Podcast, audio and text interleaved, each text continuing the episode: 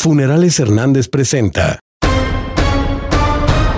Estas son las 8 de Ángulo Informativo.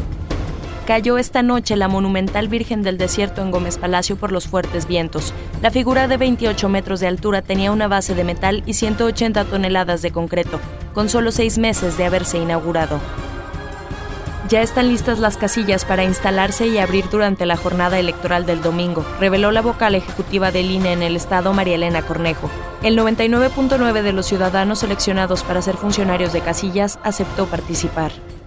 Iniciará actividades el PREP de Durango a partir de las 8 de la noche del domingo con una duración de 24 horas, informó Roberto Herrera, consejero presidente del IEPC se resguardará en su totalidad el parque vehicular del gobierno del estado durante la jornada electoral por decisión del gobernador José Rosa Saiz Puro Torres, mencionó la contralora Raquel Leila Arreola Fayad. Solo las unidades de seguridad y salud permanecerán activas. Gana la planilla roja y plata la dirigencia del Sindicato de Personal Académico de la UGED. Fue un proceso tranquilo, sin contratiempos. Necesitamos trabajar juntos para mejorar las condiciones laborales, mencionó el nuevo dirigente del SPAUGED, Eric Hernández Cosaín. Es la depresión lo que ocasiona el alto índice de suicidios. El ayuntamiento realiza consultas gratuitas para los que lo requieren, aseguró el director municipal de salud César Cardosa.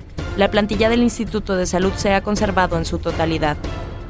Gran expectativa genera en la población al observar la colocación de las inmensas traves del puente vehicular Francisco Villa.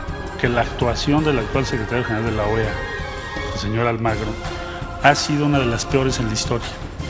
Entonces, nuestra opinión sobre su actuación es que es la peor o de las peores que ha habido en la historia de esa organización.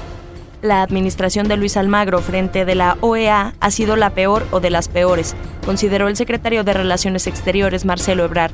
A pesar de eso, México no prohibirá que los observadores de ese organismo estén en el país durante la jornada electoral de este domingo. Corleone Pisa presentó